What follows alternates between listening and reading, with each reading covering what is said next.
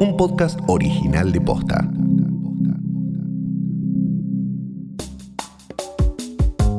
Mientras se anuncia la muerte de la televisión y vemos el pasaje a otras formas de consumo, hay un formato que resiste y sigue capturando la atención de las audiencias y gran parte de la conversación en redes sociales.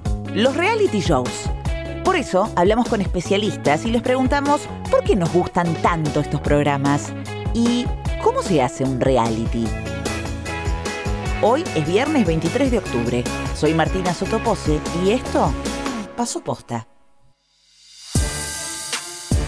Desde su aparición a finales de la década del 90, los realities se mantuvieron entre lo más consumido a nivel audiovisual. Los hay de convivencia y de supervivencia, de gente desconocida y de famosos, de oficios y competencias, de encierro y al aire libre. La oferta es amplia y hay para todos los gustos, pero siempre hay un denominador común. Programas en los que la realidad supera la ficción. A principios de septiembre, Kim Kardashian, la protagonista del reality estadounidense Keeping Up with the Kardashians, anunció el final del programa después de 20 temporadas al aire. Se trata del show que catapultó a la fama a la familia Kardashian. En paralelo, en Argentina vivimos el boom de otros realities como Masterchef o Cantando por un sueño. Eso nos llevó a preguntarnos ¿Por qué nos gustan tanto los realities? Hola, mi nombre es Pablo Méndez Schiff. En Twitter soy Pablo Schiff y soy un periodista, politólogo y tuitero que le gusta mucho ver televisión y tiene un máster en televisión de la Universidad de Londres. Bueno, me parece que los reality shows funcionan desde hace al menos 20 años porque nos dan una ilusión de, mirar, digamos, a través de la ventana la vida de otras personas. Obviamente hay muchas categorías, están los que son más de talento como Masterchef, Bake Off, La Voz, y los que son de gente común, entre comillas, como Gran Hermano, y todos tienen en común que nos dan esa posibilidad, digamos, de ver un poquito lo que supuestamente no tenemos tan disponible. Muchos de los formatos que consumimos en el país son productos generados en otras partes del mundo que se exportan porque funcionan. Un reality show no es igual en el país de origen que en el país que lo adapta y eso es muy importante porque sería imposible, digamos. Hay una base de formato que es inalterable y que después se condimenta con ingredientes locales que tienen que ver con los productores y, su olfato televisivo, sociológico, si se quiere, que va cambiando de, de país en país. ¿Y cómo funciona la exportación de este tipo de programas? Se empezó a vender esta idea de encerrar gente en una casa, mandar gente a una isla desierta, hacer que gente anónima cantara y, se dieron cuenta muy, pronto que, funcionaba y que era fácil de, de vender como know-how a una serie de países. Lo que hacen es venderte lo que llaman Biblia, ese es el término que usan a nivel interno. Venden una Biblia que contiene, digamos, los secretos, la fórmula para hacerlo bien y después cada país tiene la posibilidad de cambiar y meterle cosas siempre con el permiso del dueño de la licencia. Dato random. El primer reality del que se tiene registro es de 1948, Candid Camera, un programa estadounidense de cámaras ocultas. En el mismo año, en España se estrenó ¿Quiere usted ser torero? donde un conjunto de aspirantes competían entre sí para ver quién era el mejor torero. Durante la década del 50 se impusieron los concursos de belleza trasladados a la televisión, como por ejemplo Miss América. En 1973 se estrenó An American Family, tal vez el primer antecedente de los realities como los conocemos hoy en día. El programa seguía la vida de una familia de apellido Loud. Pero el verdadero boom fue en los 90, cuando surgieron los realities de oficios, programas que filmaban el día a día de distintas profesiones como policías, bomberos, jornadas en hospitales.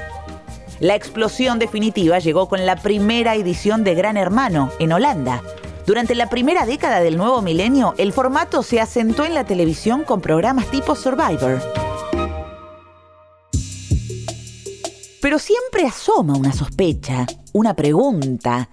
¿Las cosas que vemos en cámara están pasando de verdad? ¿O está todo armado? Para saberlo, hablamos con alguien que trabajó durante años en reality shows y conoce de primera mano el detrás de cámara. Hola, soy Flora Alcorta y he trabajado en muchísimos realities a lo largo de mi carrera de guionista de televisión. Creo que hice unos 10 u 11 eh, durante los 2000 para acá. Pero, ¿cómo? ¿Los realities tienen guionistas? Los guionistas trabajamos en realities, eso genera confusión eh, al escucharlo porque enseguida el público eh, tiende a pensar, ah, entonces está guionado, pensando en la verdadera función del guionista que es la guionista, el guionista que es pensar una historia y luego será representada. El reality tiene la particularidad de que es al revés, van sucediendo situaciones y en base a eso los guionistas tratamos de contar, de armar un contenido en base a lo que va sucediendo y a partir de ahí lo vamos llevando por eh, la edición y por los contenidos que se van generando con los participantes a que se encamine hacia un lugar. Pero nosotros guionamos en base a lo que sucede, al contrario de lo que pasa cuando hacemos los formatos tradicionales, que serían ficción o magazines o lo que sea, en la que escribimos, lo pensamos y luego otra gente lo representa. Acá el camino es inverso. ¿Los comportamientos y las reacciones de los participantes son reales o están actuando todo para las cámaras? Están los de encierro y los de no encierro. Yo, por ejemplo, hice Expedición Robinson, que eh, no es de encierro. Entonces ahí vos lo que tenés es otro tipo de, panorama. Los participantes, por ejemplo, al haber dos cámaras, cuando tienen a un camarógrafo pegado a su cara con un microfonista, claramente saben que están siendo grabados. Con lo cual su comportamiento va a tener una situación X. Ahora, después, si esas dos cámaras están con sus otros compañeros, esa persona se puede relajar, tomar una siesta, meterse en el mar, lo que quiera, comerse un coco, lo que quiera. Digo, en el caso del Robinson. En cambio, en los de encierro, la particularidad es que los tenés dentro de una especie de cámara Gesell donde nunca saben cuándo están siendo grabados o no, porque hay cámaras en toda la, estructura de encierro, con lo cual ellos nunca saben si los están tomando o no, digamos. Entonces tenés dos situaciones muy diferentes. En los que no son de encierro es muy evidente si se están grabando, porque tenés al lado a dos tipos. En los de encierro eh, es al azar, no sabes qué pasa. Sin embargo, Flora apunta a un factor clave en la autenticidad de los hechos la información que voy a tirar ahora para mí es muy clave. Hay una situación que hay que tener muy en cuenta y es que todo reality show fue efectivo en su primera versión como sorpresa. A partir de una segunda emisión, y esto es clave, esa gente que va a participar ya fue espectadora del primero y el cambio es abismal porque esa persona ya lo vio en televisión, ya sabe de qué va. Entonces ya sabe que si se pelea con tal puede llegar al final. Con lo cual, para mí, todo reality perdió legitimidad al hacerse una segunda versión. Te doy un ejemplo. Yo hice cuestión de peso de Chile que hubo un año atrasado con respecto de Buenos Aires. Entonces los participantes veían todo el tiempo YouTube el año anterior a Argentina, los chilenos, y venían y me hablaban de los participantes de Argentina y querían hacer lo mismo. Le digo, no, pará, no, no, pará. Y después venía uno, golpeaba la puerta en la oficina y me decía, me comí una pizza, ¿querés que llore al aire? Digo, bueno, no sé, hacé lo que, te, que, sientas. Es decir, la manera de especular de las personas que participan una vez que fueron espectadores varió muchísimo. ¿Qué condimentos tiene que tener un buen reality?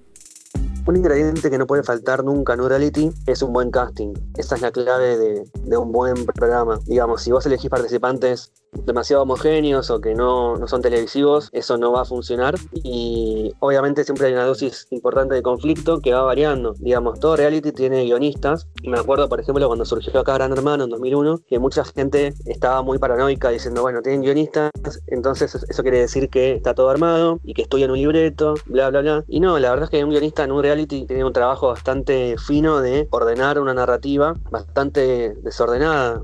Es raro que escribamos los guionistas en un reality. Somos más guionistas de edición. ¿Qué elegís para que te importe o que no? Bueno, las, las historias que rinden, los conflictos. Vos necesitas conflictos siempre, todos los días. Y si no hay, como guion lo tenés que generar vos. Y ahí sí tenés un desafío. He tenido que generar unas cuantas veces y ahí sí tenés que meterte un poco en, a sacudir el avispero si no hay conflicto. En los programas de competencias también se instaló una figura que siempre funciona el malvado jurado. Una figura muy influyente de estos años es Simon Cowell, este británico productor de música que empezó en estos realities de canto a hacerse más conocido y que de algún modo impuso un modelo de jurado que todos los países copiaron. Acá en Argentina podemos decir que, no sé, Martitegui es una versión un poco supón de Cowell, con este personaje de villano, alguien temible, implacable, que genera cierta adicción, digamos. Es muy parecido a lo que pasa en una novela cuando alguien ve un villano. un buen villano hace que la historia funcione y le da cierto, cierto impulso. Pero hay otra gran herramienta para guiar el conflicto o el curso de los eventos. Una manera que tenemos los guionistas de, buscar un curso en la narración del relato es la entrevista. La entrevista es clave. Fíjate que los reality siempre tienen a la persona en acción y luego vas a ver una entrevista donde explica lo que sucedió o cuenta cómo se siente o lo que fuera, que es un apoyo del relato. Ahí sí el guion tiene una función clave que es armamos las preguntas para el entrevistador, que es un momento de catarsis y ahí sí obviamente manipulamos, usamos información. Te voy a dar un ejemplo. En Robinson un día no me pasaba nada. Nada de nada, ¿eh? No pasaba nada, nada, nada. Entonces yo veía que estaba, no me acuerdo si era Rocío Marengo, que era la única que podemos reconocer acá, que estaba ahí triste pelando un coco, todo el día pelando un coco y no me pasaba nada. Y dije, bueno, vamos a ver por qué Rocío está triste. Entonces yo mandaba a los cámaras a hacer planos de Rocío con el coco. Planos de Rocío con el coco. Y después íbamos y entrevistábamos a los pibes. Y les dije, che, ¿no la ves rara, Rocío? Ahí todo el día sola con el coco, nada. También un día estaba sola con el coco porque estaría cansada, con ganas de estar a solas. Y todos decían, uy, sí, ¿qué le pasará? ¿Qué le pasará? Llegó un momento que se armó el programa diciendo, Rocío está triste. Y la verdad es que no estaba muy triste, pero se armó en base a eso. Eso es lo que les decía yo, que cuando no hay conflicto hay que generarlo. Pero eso tiene una trampa, yo no puedo decir que está triste si no lo está. Finalmente Rocío termina contando que eh, tenía ganas de estar a solas, estaba abrumada y tuvo ganas de estar un día a solas. ¿Por qué no te puedo mentir? Porque no tendría futuro esa historia y ahí parecería que estamos mintiendo desde el guion. ¿Qué podemos esperar para el futuro? ¿Seguirán apareciendo este tipo de programas? Los canales que compran la idea se sienten respaldados porque dicen, bueno, yo compro un formato que le fue bien en Estados Unidos, en Inglaterra, en Holanda, tengo la forma de hacerlo y yo me voy adaptando. Es una forma, si querés, una ilusión que, venden de, éxito, que no está asegurado porque hubo realities a los que le fue mal. Pero si uno dice, bueno, esto fue probado, y funcionó, ¿por qué no arriesgarme si total mi inversión es bastante acotada? Digamos, es una inversión económica de comprar o, tener un formato y después no tengo que hacer todo desde cero. Y me parece que el futuro de la tele abierta va a ir por ahí. Por ejemplo, la ficción de calidad hoy en día es muy cara, muy costosa, entonces la gente que puede financiar eso es la que trabaja en Netflix o en Amazon o HBO. Y la tele abierta se está convirtiendo en un refugio de cosas en vivo o que parecen en vivo.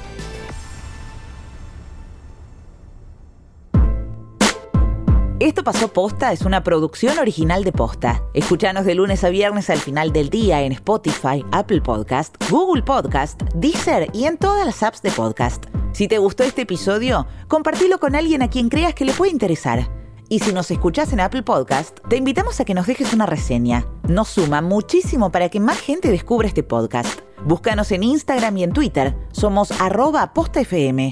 En la producción estuvieron Fede Ferreira y Galia Moldavsky. Sí, la hija del papá de Galia. Nuestro editor es Leo Fernández. En la dirección general, Luciano Banchero y Diego del Agostino. Soy Martina Sotopose y esto pasó posta.